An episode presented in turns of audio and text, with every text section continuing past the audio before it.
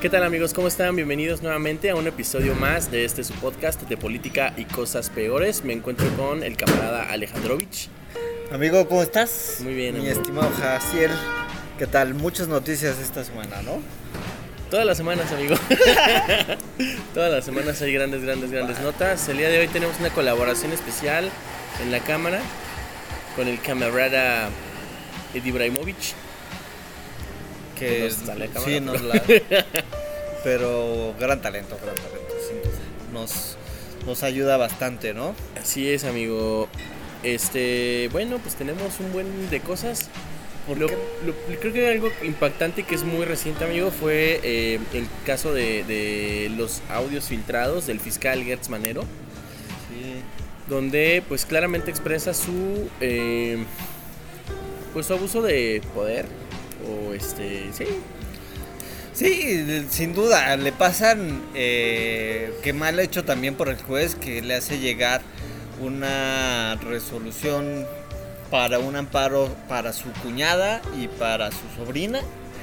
Este y lo platica con, con alguien de la procuraduría, pues que prácticamente la están dejando, la están dejando libre, ¿no? Pero sí es preocupante que este, eh, este fiscal pues traiga a su trabajo cuestiones personales, ¿no? O sea, sí, Y bueno, pues estas filtraciones como él también las hace, claro. este, pues sí pueden ser ilegales, pero creo que es un intento desesperado para pa- pues para poner en, el- en contexto, sobre todo en este caso, ¿no? Claro, fíjate que muchos lo atribuyen a la guerra que tiene ahorita con, con Shere, eh, que puede ser como por ahí un tema. Independientemente de eso, bueno, creo que de cualquier manera eh, somos seres humanos. Al final del día, nuestro trabajo y cualquiera de nuestras actividades pues pueden estar sesgadas justamente por nuestro juicio, ¿no? Al final del día como personas, no independientemente de nuestra profesión. Eh, sin embargo, creo que pues está mal hecho, ¿no? Y menos eh, en una situación tan complicada. y tan delicada Sí. porque hay dos personas que no han llevado un proceso pues conforme a la ley y que siempre la fiscalía ha obstaculizado y como tú decías creo que si es una pequeña filtración de esos de esos enconos que tiene ahí el actual fiscal y el ex este consejero jurídico de la presidencia, ¿no? Así es. Veíamos la semana pasada que, que tenían eh, el- un problema ahí con unos abogados que trataron de, de a- Están acusados de extorsión. extorsión con Coello, ¿no? Así es, y la Fiscalía General de la República está pidiendo una pena de 40 años Sí. de cárcel. Entonces, yo creo que pues, va por ahí, ¿no? Sí, Al sí, final sí, del día, eh, digo, no, mm, como lo mencionamos en el episodio pasado, ¿no? Es como una zona muy gris, nada está bien, nada está mal, simplemente está sucediendo, pero este sí lo veo mal, ¿no? Que estas cosas sucedan. Y a lo mejor, a- al, em, como lo que decía Slim en la semana, ¿no? Que le pedía a los empresarios que no se peleen a periodicazos, pues en este caso también a, a los actores políticos, ¿no? O a los funcionarios públicos que pues no se peleen a escándalos, ¿no? Audios. Es que es eso, ¿no? Yo creo que eh, ya eh, llegamos, estos tres años que, que ha tenido esta administración, pues intentó separar, separar y pues ya ahorita literal estamos en una división eh, completa, incluso dentro, dentro del mismo gobierno, ¿no? Dentro de las organizaciones del, del mismo gobierno. Y yo creo que como sociedad sí debemos de, de- de poner un alto y ojalá estas cosas de, de las filtraciones o de lo que de lo que salió en estos audios, porque ojo, el, el fiscal jamás lo los desmiente, ¿no? Claro. Sí lo dijo, sí hizo, ¿Fue sí real? le llegó. Y lo único que acusa, pues, que son filtraciones indebidas, que ¿no? son filtraciones ilegales.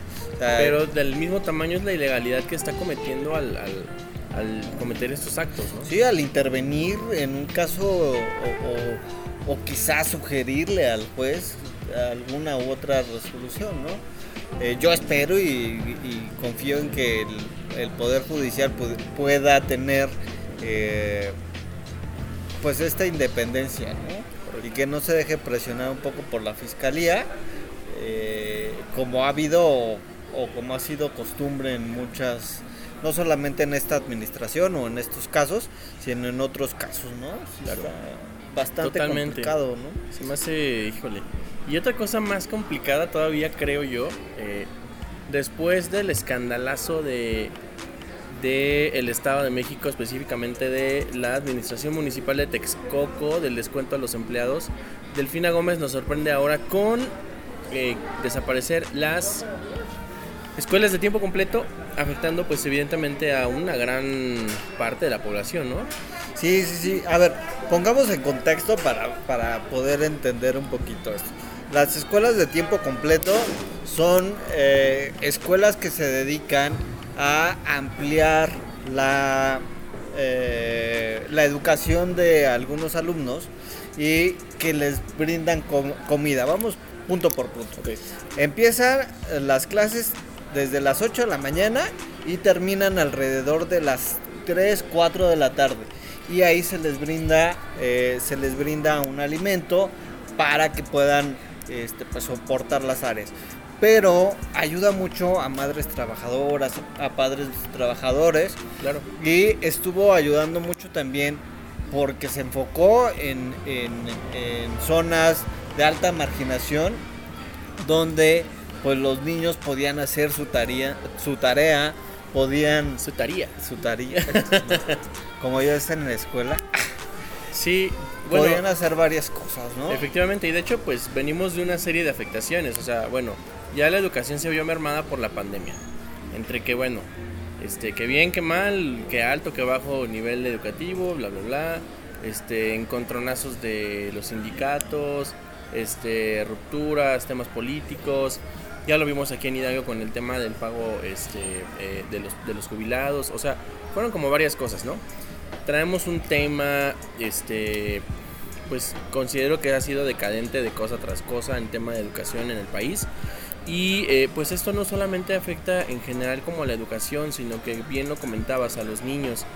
Este, eh, me parece que había un dato eh, que aportaba por ahí UNICEF en el que muchos niños era el único alimento que recibían en el día, donde había niños que se salvan de temas de maltrato, donde evidentemente también se apoyaba a las madres o a los padres de familia que, que estaban trabajando y que necesitan un espacio pues con un horario más largo para poder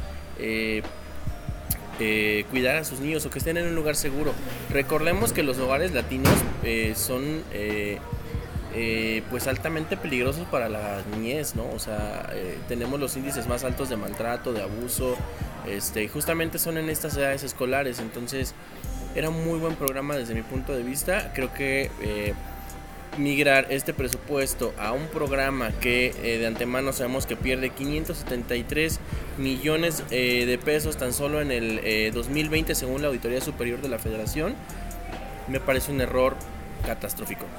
Sí, el pretexto es decir que estos, estos recursos se van a transferir a los programas de infraestructura cuando vemos que realmente los programas de infraestructura, no solamente en esta administración, sino en, administraciones anteriores, han sido un fracaso porque no, no, hay, no hay un plan integral de cómo este, se deben de llegar escuelas por escuelas.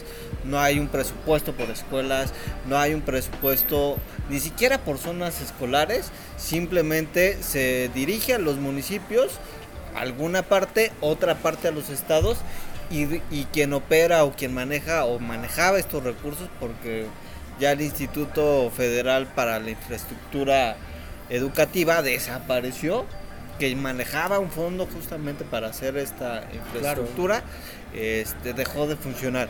Y esto es lo que nos dice la auditoría, que pues se van perdiendo 573 millones de pesos, que no es poca cosa. No, es bastante dinero. Además de que evidentemente es un retroceso, ¿me explico? Em, estos organismos o estas instituciones nacen eh, para administrar un presupuesto específico, ¿me explico? Entonces obviamente depende de cada, eh, bueno, del desempeño de cada una de esas instituciones, em, que es evaluada por la Auditoría Superior de la Federación y a su vez por los congresos, quienes deciden el presupuesto del siguiente ciclo, ¿no?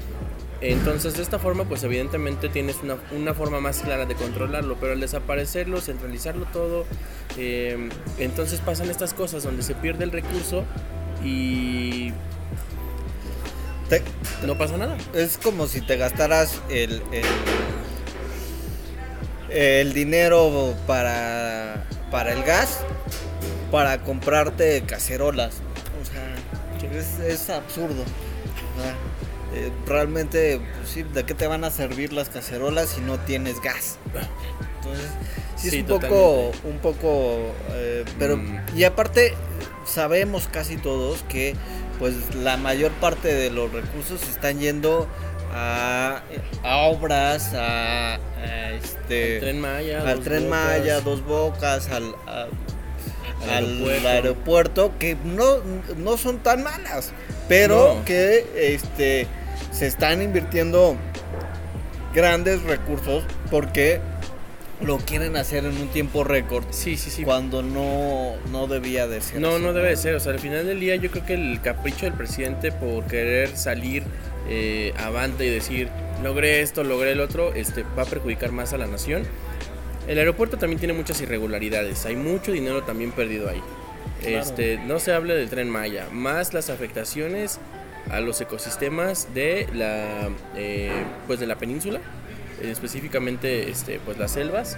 Está, está bien complicado, la Ya van cuatro veces que cambian eh, la, ruta ruta. del tren Maya y nada más por cambiarla ya van devastando selva virgen en Playa del Carmen y van generando este tipo de, de infraestructura que no hay una planeación integral. Yo, no- yo creo que es un buen proyecto el tema del tren Maya. Ya lo Sin embargo, con el tren del Istmo, claro. que pasó hace una semana, o sea, se les rompieron los durmientes.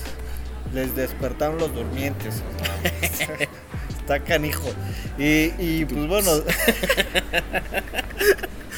es un gran chiste. juzgue usted. y bueno, dentro de otra otro tema de infraestructura, el día de ayer por fin, amigo, por fin ya tenemos puente atarantado o atirantado o como le quiera decir los pachuqueños. Pero ayer, el, el día de ayer, el gobernador del estado junto con el alcalde de la ciudad, eh, pues inauguraron este puente atirantado que tanta controversia tuvo. Recordemos que fueron Sí, dos años de construcción, dos años de construcción y que muchos de los pachucaños pensábamos que no era tan funcional. Ya lo veremos estos días cómo eh, acelera un poquito el tráfico. Yo creo que sí, sí es funcional, o sea, pero por la dirección del bulevar, ¿me explico? Claro. En, en específico creo que es una exageración el tema de los de que sea atirantado, o sea, no era necesario que fuera atirantado. Eh, no soy ingeniero, pero he escuchado comentarios de eh, amigos que se dedican a la construcción. Creo que eso fue una exageración. Sin embargo, también creo que soy padre. Sí, sí, sí, también. O sea, eh, es parte de un ego, ¿no? Digo, Nada más falta que lo iluminen bien, que terminen bien las obras abajo. sí, falta, este, falta detallarlo, yo creo que mucho, ¿no? Sí. Pero la, la est- la estructura civil, la, la- la ingeniería, pues ya está, ya, es- ya, ya se puede usar, ya se hicieron pruebas. Claro. Y este, pues a partir del día de ayer por la tarde ya está, ya está abierto este puente que vamos a disfrutar o a sufrir los pachuqueños. Esperemos que sea este, lo primero, más lo primero que lo segundo. Y eh, pues que lo terminen de detallar porque todavía hay personas ahí trabajando en los detallitos, en, en- en Pues- esas pinturas del- de los... de, eh, Y no olvidemos, digo, que también hace poco eh, hubo por ahí un, un tema, ¿no? Este, falleció un trabajador hace, hace una semana. Hace una semana falleció un trabajador y ha sido cuando controversial. Te acordarás que cuando pasa lo de la línea 12, que ya Ah, sí. casi se va a cumplir un año, eh, pues es la misma empresa que lo hizo. Cierto. Y se le estuvo cuestionando mucho al, al- al gobernador sobre este tipo de, de seguridad que iba a tener el, el puente e incluso hubo una un reculamiento del, del gobierno del estado para Sí. decir a ver vamos a ver vamos a checar la ingeniería civil pero les aseguramos que todo está correcto y este la, la la empresa fue teniendo. Hubo un, un retraso en la, en la terminación del, del puente es y que fue que, que elevó un poco los costos. Sin embargo, pues creo que el gobierno del estado eh, puso mucho ojo para que no, no hubiera tanto, tanto gasto por parte del erario, ¿no? Este, pues como cada obra faraónica o, es, es controvertida. Faraónica. ok, sí, es una realidad. Y eh, también un tema, ¿no? En- hace algunos episodios hablamos de eh, los temas que había todavía en Tula por el tema de la inundación que se vivió en septiembre, como recordarás. Y bueno, la Fiscalía General de la República hoy eh, tiene una carpeta. Hay un proceso en contra de eh, funcionarios del IMSS en Tula acusados de eh, presuntos actos de corrupción. Este, eh, no recuerdo bien el, el- el- había más cargos, pero este, vaya, es un tema, ¿no? O sea, creo que más allá de eso, pues el tema con agua, el tema era en época de lluvias, o sea, creo que muchas cosas pasaron, ¿no? A ver, a- eh, retomemos tantito, a ver. Fue en septiembre. Un día antes se había inundado y había habido una tragedia, días antes había habido una tragedia eh, de una persona en Tlanepantla donde falleció Ah, y la mujer apareció en, en las aguas del río Tula. Eso pasó. Y para no, no inundar la, la Ciudad de México, se estuvieron abriendo las compuertas de las presas y fueron llenando en esos días, 3, 4 días antes, se fueron llenando eh, las presas del río Tula. Recordemos que el río Tula y este pues viene y es vertida las aguas negras de la Ciudad de México, que eso es algo que, que ha generado eh, que el distrito de riego de la zona se convierta pues en, en, en una en un vergel de, de maíz y de otros tipos de productos que ayudan mucho a toda la región, ¿no? Sin embargo, el tema ahí es que, o lo que me surge la duda, ¿por qué no tomamos o por qué nos están acusando también a las personas, tanto de protección civil federal como a las personas de Conagua, de Conagua que tuvieron que dar aviso y que ellos se escudan con un aviso de eh, las redes sociales? O sea, realmente eh, el No, hacer no. un aviso en tus redes sociales no es ni siquiera eh, válido porque no se avisó la cantidad de lluvias, todo lo, eh, La cantidad de la agua. cantidad de agua que se iba a vertir sobre el río y que recordemos que hasta la fecha y con eso iniciamos uno de los programas pues las afectaciones que siguen teniendo para Claro. la ciudad de Tula, la poca recuperación, el poco apoyo que ha tenido de los gobiernos federal, estatal. Que ha sido y- con créditos además, ¿no? O sea, municipal, ¿no? Sí, sí, no, no, realmente un poco incomprensible que ahora quieran acusar a las personas que trataron de salvarle, el de salvarle la vida a muchísimas personas que están ahí. Sí fallecieron 16 personas, sin embargo, eh, creo que solamente actuar hacia, hacia los servidores públicos del, del ¿Del IMSS lo veo un poco, un poco, Claro. híjole. Digo, claro que por supuesto. Eh, no, no sé, es un punto de vista nada más, ¿no? O sea, yo ni estaba ahí para asegurarme de que, o para poder yo asegurar o afirmar que alguien tiene la razón, ¿no? Sin embargo, este, pues creo que también las autoridades del IMSS, dada la emergencia, debieron haber hecho hasta lo imposible por rescatar a estos pacientes, o sea, también esa es una verdad. La otra situación es que, este, pues debieron actuar pues rápido, o sea, ¿cuántas veces eh, tantas catástrofes y más desastres naturales han tomado por sorpresa nuestras administraciones por ser Claro. escépticas, por tal vez Por no ser omisas, ¿no? Sí. Como lo, a como lo lo mejor les da marcan miedo las, ser el las patito mismas que grita el cielo se cae. Sí. No sé, pero Sí, yo creo que ahí también este es una falta de, de planeación y recordemos que con agua eh, despidió a muchos técnicos especializados en, en, en, el tema del, del gran canal, como le dicen, este, y que fueron perdiendo esa experiencia. Y por más buen ingeniero que tengas o que seas, pues obviamente no vas a conocer toda la infraestructura en, en los pocos tiempos. Y creo que va por ahí. Yo espero sinceramente que eh, pues no nada más se quede si es que tengan algún tipo de responsabilidad estas personas, sino que también vayan pues, por la gente de Conagua, que es la principal responsable, ¿no? Claro. O sea, ellos echaron el agua al río, literal. Real. Entonces yo creo y ojalá espero que no solamente queden las responsabilidades jurídicas eh, dentro del, del IPS, ¿no? Claro. Sino que también vaya, vaya con agua y a protección civil. Así es. Y em, pues otro tema, pues también la verdad es que un poco complicado. ¿Qué tema, no? Eh, salió un tuit, un comunicado de la cuenta oficial de em, Pedro Carrizales. Pedro Carrizales, alias El Mijis, Em, por parte de su familia y bueno, resulta que pues ahora sí ya fue encontrado sin vida su, su, cuerpo este, en el estado de Tamaulipas. al parecer por, por un accidente automovilístico. automovilístico.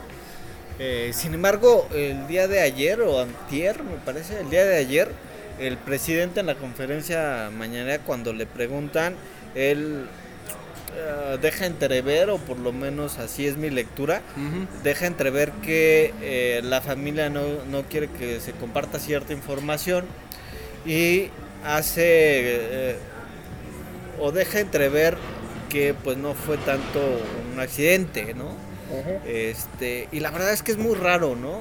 Que tú tengas un accidente y es raro y preocupante que tú tengas un accidente en cualquier parte de la República Mexicana y si vas en tu auto, si vas en, en este eh, eh, eh, el viaje ya lo tenía planeado, ya sabían a dónde iba y desde dónde se trasladaba. Y que un mes después no sepa nada de ti y tu familia. Un mes, un mes cuando una persona tan pública como el Mijis, tan controversial como el Mijis, tuvo una, por lo menos tres, cuatro semanas de, no solamente en redes sociales, sino en medios de comunicación, de búsqueda de esta persona. Entonces es un poco extraño, hay, hay ciertas cosas que no encajan en el tema de, en la versión oficial. Yo creo que para empezar el tema de que, o sea, si fue un accidente automovilístico, bueno, ¿Por qué tenía tantos días desaparecido? Dos, las autoridades dan parte, o sea, no es como que... Ay, no, quién sabe quién era, o sea, no. Eso se hubiera sabido en los medios inmediatamente, o sea, incluso eh, unas horas más tarde nada más. Ojo, hay una instancia, eh, no sé si sepas amigo, que se llama en todos los estados, en los 32 estados y en la, en la presidencia de la República, que es la Comisión Especial para las Personas Desaparecidas. Eh, y funcionan muy bien, porque ellos siguen un protocolo y que han ayudado no solamente a generar mayores protocolos y trabajan con autoridades federales, estatales y este, que ayudan cuando se hace una desaparición. Los que desgraciadamente hemos tenido algún tipo de, de, de, experiencia, el recurrir a estas, a estas instancias que mayormente son ciudadanas que hacen esa labor ciudadana a pesar de que son de, los gobiernos de los estados, es muy eficaz la búsqueda. Y en menos de una o, dos semanas ya tienes noticias, ya, ya tienes un panorama de lo que pasó y aquí con Pedro Carrizales, que se metió no solamente la de la comisión de búsqueda de, de, de, San Luis, de San Luis Potosí, que es originario, sino de Jalisco y de los estados vecinos, incluso de Tamaulipas, pues no pudieron resolverlo en un mes no pudieron decir que estaba eh, eh, en, un, en un semefo en un, en un mes. Sí, se Sí, me hace un poco increíble y esperemos que no, que esto no de detone, raro. ¿no? Sí. So- sobre todo por el clima de violencia que, que estamos viviendo en el país y Claro. que a veces ya, ya es hasta costumbre y que esto nos lleva también a otro tema un poco preocupante de lo que pasó otra vez en Michoacán, otra vez tratando de, de las autoridades de minimizar el asunto, otra vez este, con ataques al, al mensajero y no, no relatando el, el tema Lo que o pasando realmente. dando importancia, tratando de descalificar lo que era evidente, lo que veían nuestros ojos, que fue en, eh, en Michoacán, en una zona de Michoacán, donde es un municipio que no, no tiene un tema tanto de violencia, pero este, no? pues sí, bueno sí, real- realmente estaba la teoría o lo, la- lo que dicen las autoridades es que se trató de un problema personal entre, entre personas del mismo, del mismo cártel. ¿no? Pues quién sabe, amigo. Es un poco complicado y esperemos que se pueda... Bueno, para el principio lo negaron, o sea, primero negaron todo y luego dijeron, ah, ujú, A ver, yo, yo tengo una pregunta. A ver, si tienes a 17 personas en una pared y de repente les comienzas a disparar, ¿es fusilamiento o no? O se tiene que esperar la orden de preparen, apunten, fuego. Y les tienes que vendar los ojos, de, de- decirles su último deseo, les tienes que dar una moneda para que se los den al son- a los soldados. No, no entiendo, o sea, debes de cumplir todos esos requisitos para que digan que es un fusilamiento o. Es, es un poco... puede ser también catalogada como ejecución, ¿no? Totalmente, ¿no? Pues es evidente. Pero bueno, de que se, de que se suscitó un crimen, o sea, eso es innegable. O sea, realmente Sí. existe una evidencia en video que, que creo que es innegable.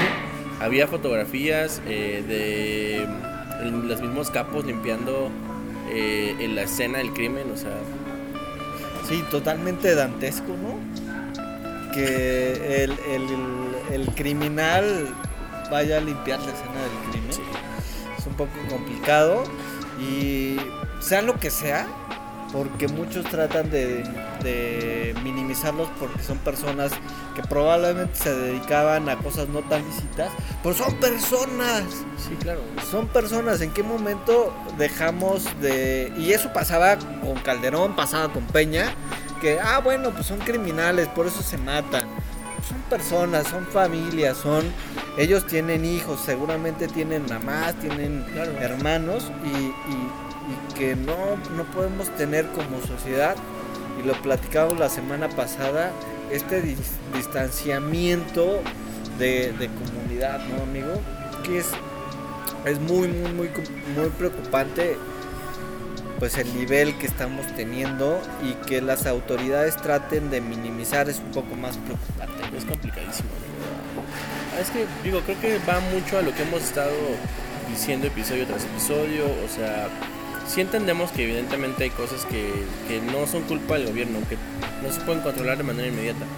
Pero si realmente se aplican y aplican el recurso que deberían de aplicar a las verdaderas necesidades de la nación, Como Pues- las escuelas de tiempo como completo. las escuelas, como la seguridad, o sea, otro gallo nos cantaría, la verdad. Claro, o sea, qué mejor de eh, alejar a los niños o a los adolescentes eh, de los grupos criminales que educarlos y dándoles un, un tema, pues a lo mejor de arte, de deporte, una motivación extra para poder salir adelante. ¿no? Claro, sí, totalmente.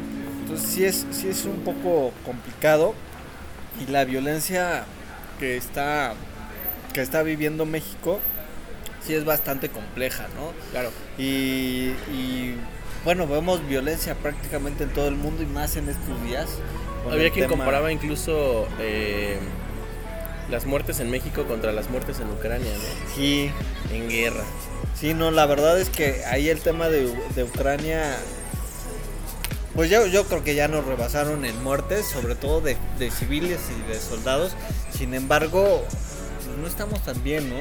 Y el tema de que la embajada ucraniana le pidiera al gobierno mexicano, que lo hizo en casi todos los gobiernos, de que les mandaran armamento, chalecos antibalas, para continuar la resistencia, este, pues es, eh, eh, ves esa, ese, ímpetu, ese ímpetu que tiene el pueblo ucraniano por salvaguardar su libertad y la respuesta del gobierno eh, fue pues yo no me meto eh, salió un poco timorato eh, creo ¿Cuándo? yo solo esta vez amigo solo Ah. esta vez con Ucrania Sí, porque si hubiera sido un, tema comunista como adoptar a Lula da Silva Ah, en México, o exacto. sea, o como traer a este a, A Evo Morales. a Evo Morales, pues le mandamos hasta avión, ¿no? Entonces la idea era de que si vas a rescatar a los mexicanos eh, en Ucrania o en, en este caso estaban ya en Rumania, pues sería un poco eh, o sería bien pues mandar un poco de ayuda humanitaria. Déjate de las armas porque pues, si no tenemos para Claro. defendernos nosotros, pues pues sí sería mejor este sí sería mejor real, muy real. este pues mandarles algo, ¿no? Sí, kits, sea alimento. eh, claro, o sea, agua embotellada, muchas cosas que se necesitan. Claro. Entonces, pues es un tema que va a seguir y este esta esta tibieza del gobierno mexicano con el tema de Ucrania, ojalá no tenga mayores consecuencias, ¿no? Claro. Y pues bueno, aquí los temas del día de hoy, amigo. Hasta Me da muchísimo gusto haber podido compartir el espacio contigo. Gracias, amigo.